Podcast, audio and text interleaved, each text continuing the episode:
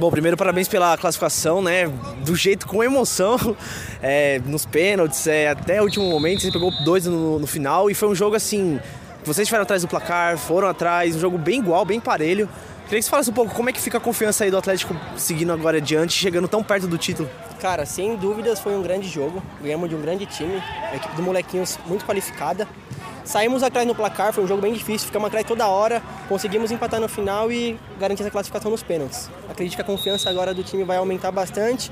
Corrigir esses errinhos que a gente teve aí, que acabou ocasionando no gol deles aí. E é isso, bora para a próxima fase.